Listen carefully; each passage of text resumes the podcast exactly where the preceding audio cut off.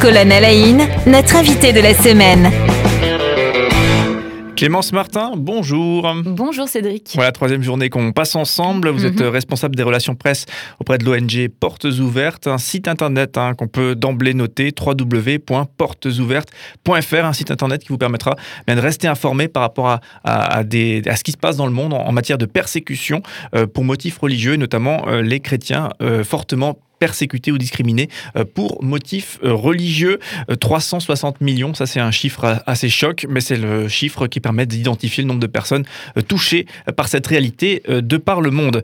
Alors aujourd'hui, on, on se propose d'aller un petit peu dans, dans le concret, puisque effectivement, Mhm. on peut rester sur des chiffres, on peut rester sur une situation géopolitique globale, et, et c'est très bien de le faire. Et malheureusement, ça se fait peut-être pas assez, euh, mais on peut aussi euh, bien prendre connaissance de situations de terrain. Et je crois que peut-être, j'ai tendance à dire une force aussi de, de portes ouvertes, c'est d'avoir des, des remontées de témoignages via des Mhm. partenaires qui sont sur le terrain directement. Exactement. Ce qu'il faut savoir, c'est que euh, Portes Ouvertes travaille avec des partenaires qui euh, eux-mêmes expérimentent pour euh, la plupart la persécution.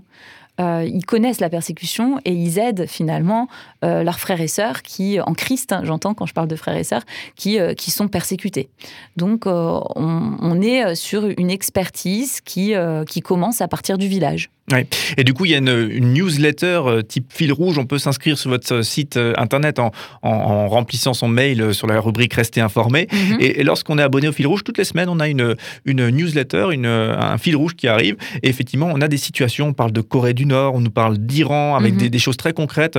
Pour l'Iran, par exemple, c'était des, des personnes acquittées, neuf personnes acquittées. Mhm. Euh, euh, Un tel sujet de reconnaissance. Oui, complètement. euh, on avait invité, d'ailleurs, dans le cadre du dimanche de l'Église persécutée, on avait invité les églises, donc ce- ce- cette journée, hein, pour, pour résumer, c'est l'occasion donnée à des églises de mettre un temps à part durant leur culte, donc dans les églises protestantes, hein, durant, durant l'office religieuse, religieux, pour... euh, penser aux chrétiens persécutés. Et, euh, et c'est ce qui a été fait. Et on avait une action particulière. On avait proposé euh, de, de, mettre une affiche sur une chaise. Et sur chaque affiche, il y avait un chrétien, euh, donc un chrétien persécuté, dont, dont on parlait, on racontait cette histoire, l'histoire de ce chrétien. Et on pouvait prier jusqu'à ce que cette personne soit libérée. Et une fois que la personne était libérée, eh bien, on a la possibilité d'enlever cette affiche de la chaise. Et là, vous venez de parler de, des neuf, euh, de, de, de neuf, euh, sais- de neuf personnes qui ont été acquittées. Et ben, parmi elles, il se trouve justement euh, une de ces personnes pour qui on a prié, pour qui beaucoup d'églises s'est mobilisées dans la prière. Donc, c'était très encourageant. Et quand on voit le verdict, hein, dans votre fil rouge, vous, vous- vous citez le verdict. Les défenseurs, selon les enseignements du christianisme, ont adoré et loué dans une église de maison. Donc, ils ont fait un culte chez eux à la maison. Mhm. Et il n'y avait aucune preuve de crime contre euh, la, la sécurité du pays. Voilà, on voit un Mhm, petit peu le- le- le- la tonalité de, de ce qui est reproché à, ces personnes-là. Pour le coup, on est en Iran.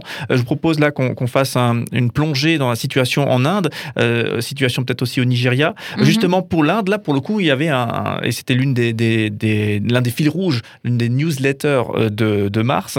Euh, vous évoquez un, un sujet de reconnaissance, on peut le dire, Mhm. avec euh, Priya Rajan, je ne sais pas si je prononce bien, Mhm. qui est nouvellement élu maire d'une commune de 10 millions d'habitants en Inde. Sujet de réjouissance, du coup Ah oui, bien sûr, parce qu'il s'agit euh, d'une Dali, donc c'est la plus euh, basse caste euh, en Inde. Vous savez qu'il y a des castes, et généralement les Dali sont relayés au rang d'éboueurs. Euh, on leur accorde des, des métiers qui sont vraiment considérés comme étant impurs.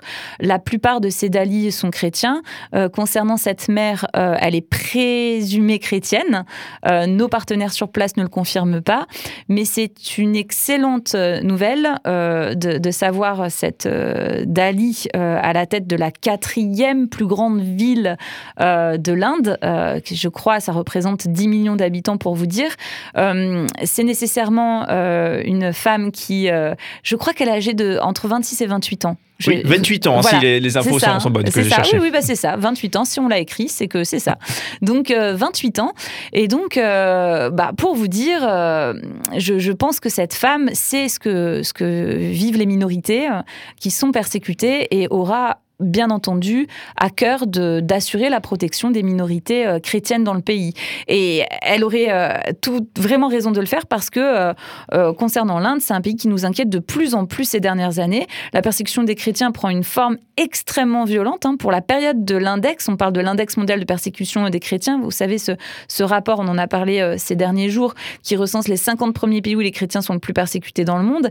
Eh bien, l'Inde est à la dixième position de l'index mondial de persécution des chrétiens. Et sur notre période d'analyse, on a comptabilisé 10 meurtres de chrétiens, 47 attaques d'églises et plus de 1300 arrestations et 1779 agressions de chrétiens. Bien sûr, ce sont des chiffres qui sont des estimations prudentes, euh, mais qui, sont pourtant euh, bien, euh, bien comptées.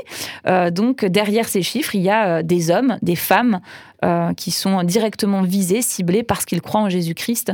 Euh, voilà pourquoi euh, l'élection de, de, cette mère issue d'une minorité euh, est une très bonne nouvelle pour les minorités chrétiennes. Oui, Vatican News avait le même son de cloche. Hein, une je cite, hein, une mm. nomination particulièrement symbolique pour les minorités chrétiennes euh, du pays. Donc il y, a mm-hmm. quand même de l'espoir là où effectivement il y a quand même des... Bon après l'Inde c'est presque un continent, hein, effectivement, 1 euh, milliard 300 millions c'est la population. Donc il y, a des zones effectivement où il est beaucoup plus complexe de, vivre une diversité de, de, de, de religions. Ah oui, D'autres beaucoup peut-être c'est moins compliqué. Mm. Voilà, je, je, suis désolée, je ne voulais pas vous Mais euh, les, c'est vrai qu'en Inde, les militants hindouistes radicaux diffusent une propagande qui est basée sur du mensonge et euh, les hindous euh, subiraient de plus en plus des conversions forcées et l'identité hindoue de l'Inde en serait menacée.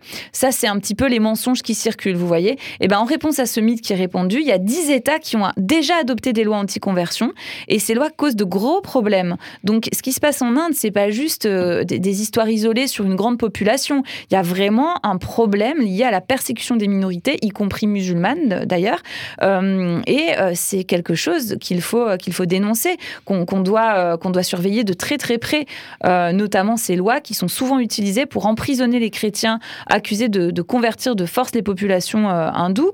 Et d'ailleurs, c'est bien en Inde qu'on dénombre, avec la Chine et le Pakistan, le nombre de chrétiens détenus le plus élevé en raison de leur foi, qui est d'ailleurs un nombre qui cette année a atteint un plafond historique.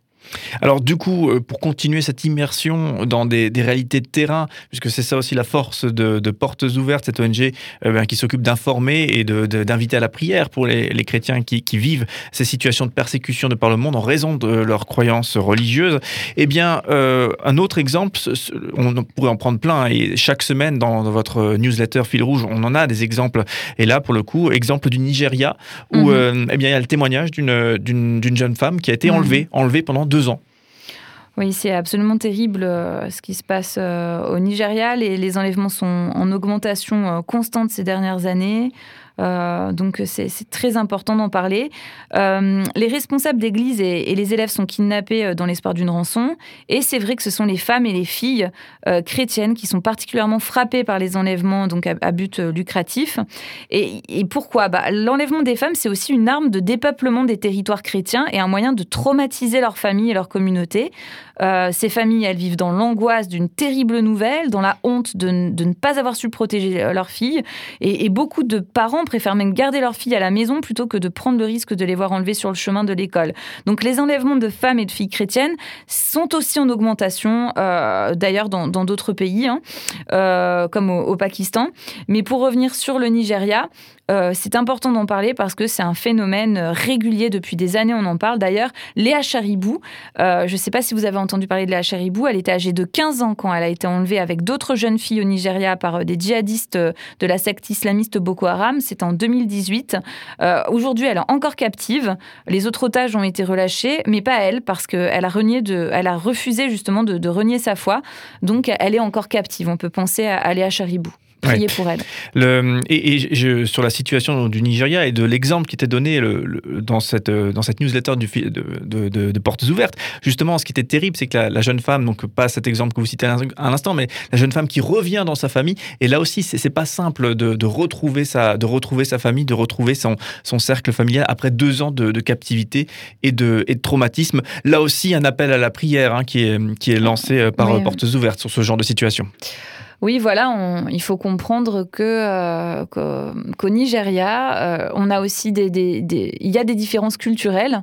Euh, il faut habiter le pays et apprendre à connaître aussi ces cultures pour pour pouvoir comprendre leur fonctionnement. mais effectivement, il y a il y a quelque chose de, de très triste dans cette histoire, c'est que quand cette jeune fille est revenue auprès de ses proches, elle a été elle a été un peu mise à part et donc elle est passée euh, de victime à bourreau, euh, alors qu'elle reste victime parce que euh, bon, c'est comme si on lui avait reproché d'avoir été violée par et kidnappée par, par des, militants islamistes. Il y a une véritable honte qui, qui colle à la peau de ces femmes une fois qu'elles rentrent au village, comme si elles avaient été des traîtres alors qu'elles n'y sont pour rien. Et parfois, cette incompréhension est tellement enracinée euh, culturellement, il y a tellement un rapport de honte à cette idée d'avoir été euh, violée, kidnappée, euh, que même la famille est dans un, tiraillement personnel très important. Donc c'est aussi tout un travail de pouvoir expliquer en quoi non, ces victimes sont victimes, elles ne sont pas bourreaux et elles ont besoin d'être soutenues et d'être encouragées. Ça fait aussi partie d'un travail de, nos partenaires sur place. La double peine, effectivement, là, pour le coup, pour ces, ces mm. personnes-là.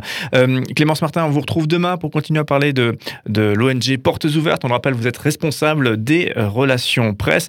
Et demain, on parlera notamment de euh, ce qui est proposé de faire ici euh, lorsqu'on prend connaissance de ces informations. Déjà, je crois, s'informer, c'est la, première chose. Et ça, c'est pour, pour tout le monde. Et pour les croyants, eh bien, la possibilité de prier, la, la, possibilité aussi de participer à des, à des challenges organisés par Portes Ouvertes. Exactement. Et vous faites bien de, parler d'un challenge parce qu'il y a la, la possibilité d'offrir un refuge à plus de 3000 chrétiens indonésiens et euh, nord-coréens rejetés par la société.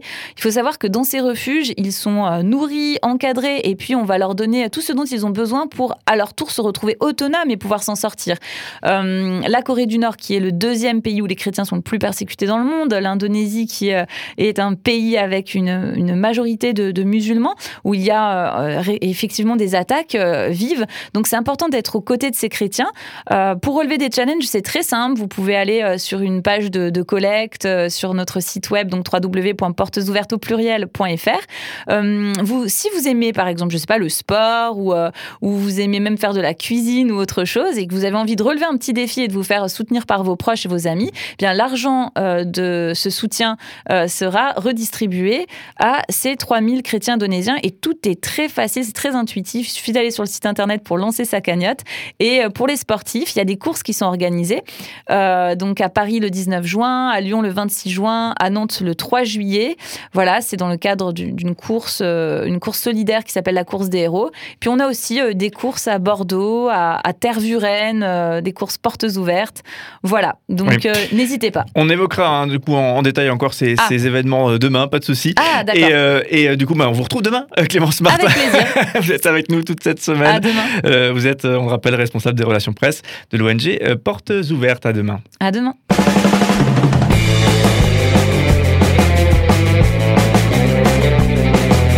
Cinq colonnes à la notre invité de la semaine.